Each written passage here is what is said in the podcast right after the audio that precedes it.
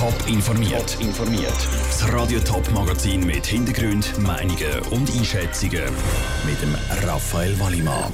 Wie die Schaffhauser Klinik Bel Air hat gerettet werden und wie die finanzielle Unterstützung von der Stadt Winterthur für die Afro-Pfingsten aussieht, das sind Themen im Top informiert.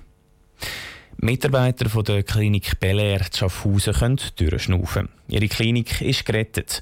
Heute Morgen hat die Verkäuferin Hirslando Gruppe mitgeteilt, dass ab dem Oktober Swiss Medical Network die Klinik Bel Air übernimmt. Ruth Schmenzi vor zwei Monaten hat es noch ein bisschen anders gestimmt. Es war eine Schocknachricht Anfang Juni, wo die Privatklinik Beller angekündigt hat, dass sie wahrscheinlich zutun müssen. 120 Mitarbeiter hätten ihren Job verloren. Ein Monat später dann eine überraschende Wende. Die Besitzerin, die Hirslanden Gruppe, hat mitteilt, dass die Klinik Belair soll verkauft werden. Verhandelt hat die Hirslanden Gruppe mit der Privatklinikgruppe Swiss Medical Network. Heute ist jetzt herausgekommen, dass die Verhandlungen positiv abgeschlossen worden sind.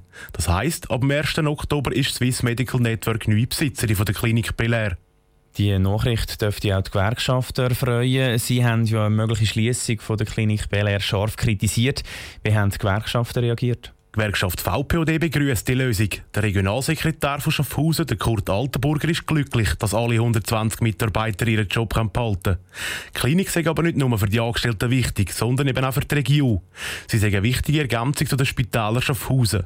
Der VPOD will aber bei der Übernahme ganz genau hinschauen, sagt der Kurt Altenburger. Eine Unternehmung muss immer schauen, dass sie das Personal erhalten können, weil eine höhere Personalfluktuation löst immer immense Kosten aus. Und die Swissmedische Gruppe ist gut beraten, die Fachkräfte bei den Stangen zu halten und nicht unnötig Leistungsbedingungen zu korrigieren. Außerdem hofft er, dass die Lösung für die Zukunft verhebt und langfristig erhalten bleibt.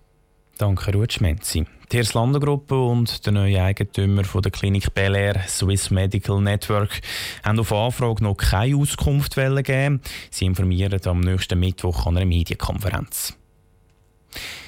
Immer ab Pfingsten wird es in der Winterthur Altstadt laut. Exotische Musik und kulinarische Spezialitäten aus der ganzen Welt prägen seit fast 30 Jahren Afro Pfingsten. Das Festival hat aber schon immer mit finanziellen Problemen gekämpft. Zwischenzeitlich hat es sogar müssen pausieren. Jetzt scheint die finanzielle Zukunft mindestens zwischenzeitlich gesichert. Daniel Schmucki. 50.000 Franken kommen da von Pfingsten von der Stadt pro Jahr über.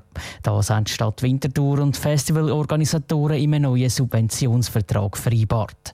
Dazu kommen 35.000 Franken Gebührenerlass. Dass das Festival von der Stadt unterstützt wird, ist nicht selbstverständlich. Weil es immer wieder Unklarheiten über die Zukunft gegeben hat, hat die Stadt zwischenzeitlich sogar Subventionen gestrichen. Jetzt ist das Festival aber auf einem guten Weg, sagt der Winterthurer Stadtpräsident Michael Künzli. In den letzten zwei Jahren haben wir wirklich feststellen, dass die Trägerschaft, das Organisationskomitee, die Arbeit sehr gut gemacht haben. Wir haben erfolgreiche Afro-Pfingsten gehabt und darum sind wir der Meinung jetzt, dass wir da wirklich einen Vertrag abschliessen dass man Planungssicherheit geben kann. Aber die Stadt schaut den Organisatoren auch in Zukunft genau auf die Finger, betont Michael Künzli. Die Festivalbetreiber sind zufrieden, dass jetzt endlich Klarheit herrscht rund um die Subventionen der Stadt, erklärt die Geschäftsleiterin der Afropfingsten, Karin Gubler. Man wünscht sich natürlich mehr. Ein Festival zu dieser Grössenordnung für uns äh, ist ein schöner Betrag, die 50.000 plus die 35.000 Gebührenerlass. Natürlich braucht man mehr, man braucht immer mehr. Aber äh, es ist sicher der Betrag, der zurzeit realistisch ist. Auch hoffen die Festivalbetreiber, dass sie mit dem Subventionsvertrag von der Stadt neue Geldgeber anlocken können.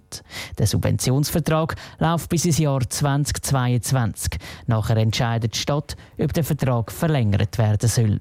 Der Beitrag von Daniel Schmucki. Der Subventionsvertrag muss jetzt aber zuerst noch vom Gemeinderat abgesegnet werden. Top informiert, auch als Podcast. Mehr Informationen gibt es auf toponline.ch.